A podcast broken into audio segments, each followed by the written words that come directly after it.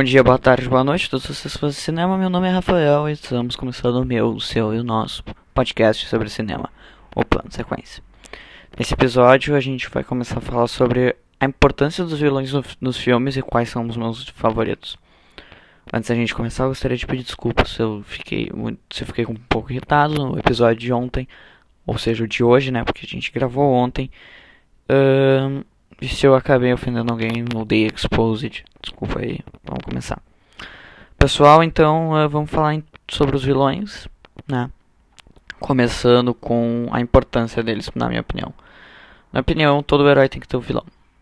Isso é muito claro, a gente precisa ter um vilão que consiga competir com o herói e tem que ser por uma maneira boa. Ok? Não pode ser tipo um vilão porque quer destruir o mundo, porque quer fazer isso aí não tem um motivo bom. Ah, porque ele sofria bullying. Ah, porque ele.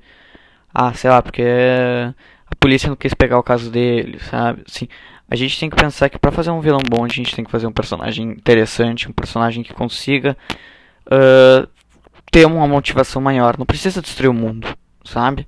Mas detonar o herói. É um exemplo no caso do, na minha opinião, do Luca Tiangreta. Ele não, ele quer matar o Shelby, claro, mas ele consegue desmoralizar totalmente o Thomas Shelby. Isso é legal de um vilão. A gente tem que ter uma, um vilão que consiga desmoralizar o herói. A gente não pode pegar um vilão que chegue lá e ah, vou destruir o planeta. Não.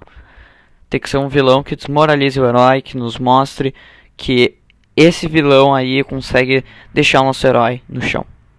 Ok? Uh, pra mim, um, um, vilão tem que ser muito bem construído. Ele tem que ser bem entrado na história, ele tem que ter uma motivação pra estar ali.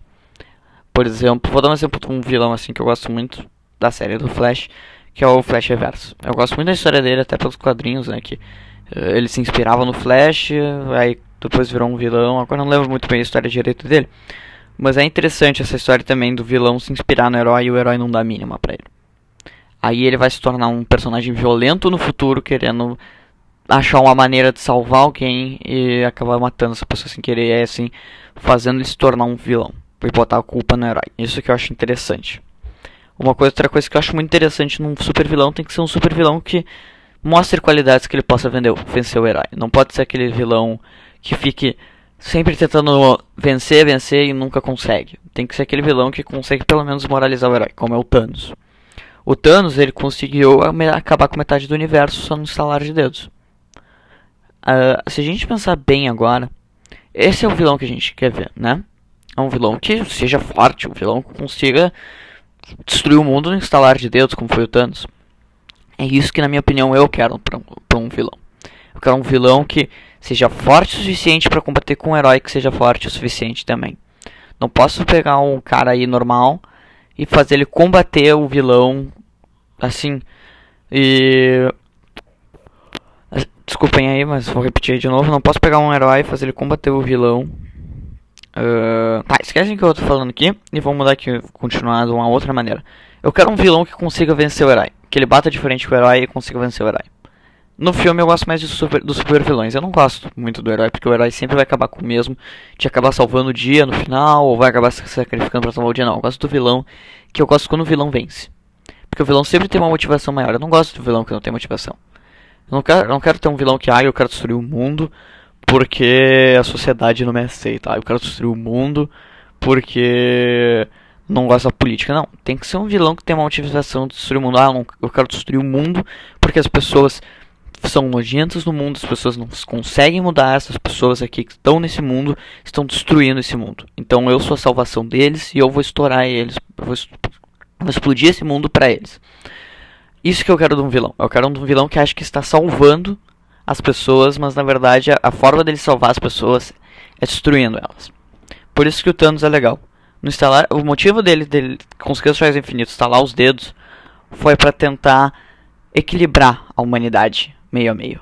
Isso é muito interessante. Eu, eu recomendo a todos que estão me ouvindo aqui que vão ver o filme do Vingadores. É um filme que é muito bom, é, é bem interessante e a gente pode aprender muito com esse filme. Agora mudando aqui também mais um pouco, falando um pouquinho mais sobre os vilões, vamos falar aqui sobre quais são os vilões que têm uma força grande e que a gente gosta muito. Vou começar com Thanos, obviamente. Uh, ele conseguiu destruir metade do universo no estalar de dedos. Ele tem uma super motivação que é super importante, inclusive é uma coisa real que está acontecendo hoje em dia.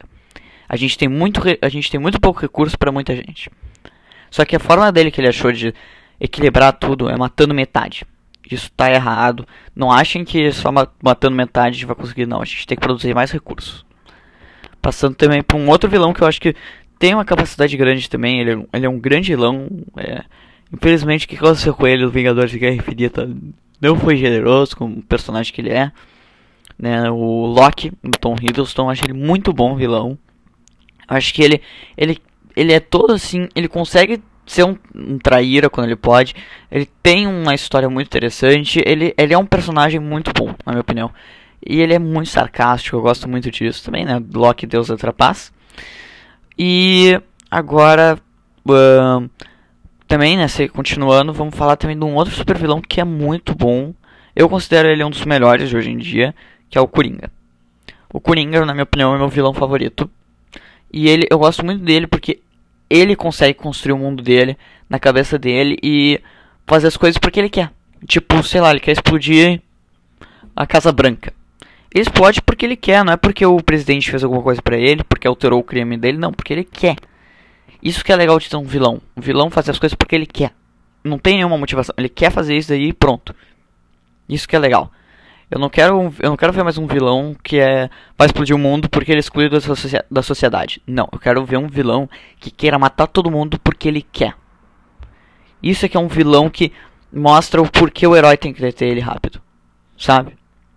Então, uh, uma outra coisa que eu também gosto muito do Coringa é o nível da insanidade dele. Tem um quadrinho de ele perde uma, ele tira a própria face, ele tira toda a pele do rosto e depois grampeia ela de novo.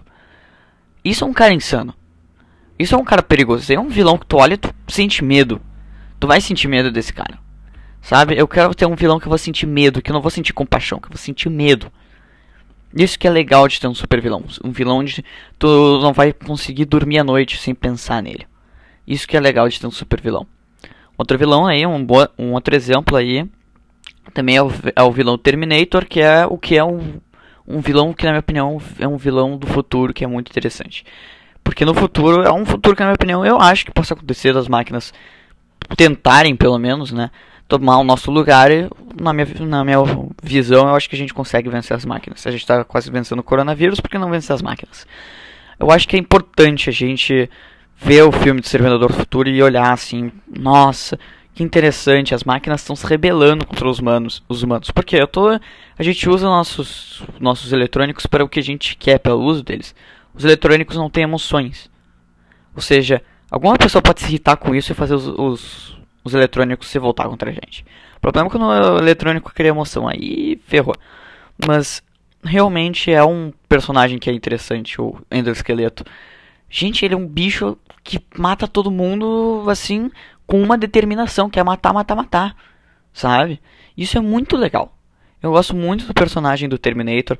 Gosto não só do T-800, que é o Arnold Schwarzenegger. Arnold Schwarzenegger, se você estiver ouvindo isso aí, tu é muito bala. Meu, o vento esqueleto é muito badass. Ele chega e faz as coisas assim, tudo pro propósito que é pra alterar o futuro, cara. Isso é muito legal. Eu admito, eu gosto muito do esqueleto. Sou muito fã desse vilão. Movendo também para um outro que é o mistério. Tá, eu não gosto da motivação dele. Ai, porque o Sr. Stark não, não aceitou meu, pro, meu, meu projeto de ilusão. Meu, tô me lixando se ele aceitou ou não. Eu quero ver. Meu, ele dá uma surra. Assim, na Homem-Aranha, que eu gosto muito no filme. Eu acho ele um baita de um personagem no filme, tá? Eu só conheço ele pelos filmes. Mas ele é um baita de um personagem. Ele é um. Assim, as cenas de ilusão dele são muito bem feitas, né? Com CGI. E é muito bem construída para desmoralizar o Homem-Aranha. E achar o ponto fraco dele. Esse aqui é um baita de um vilão. Isso que eu gostei porque ele foi se infiltrando na vida do Peter, de quem era Peter Parker, e assim foi achando os pontos fracos dele.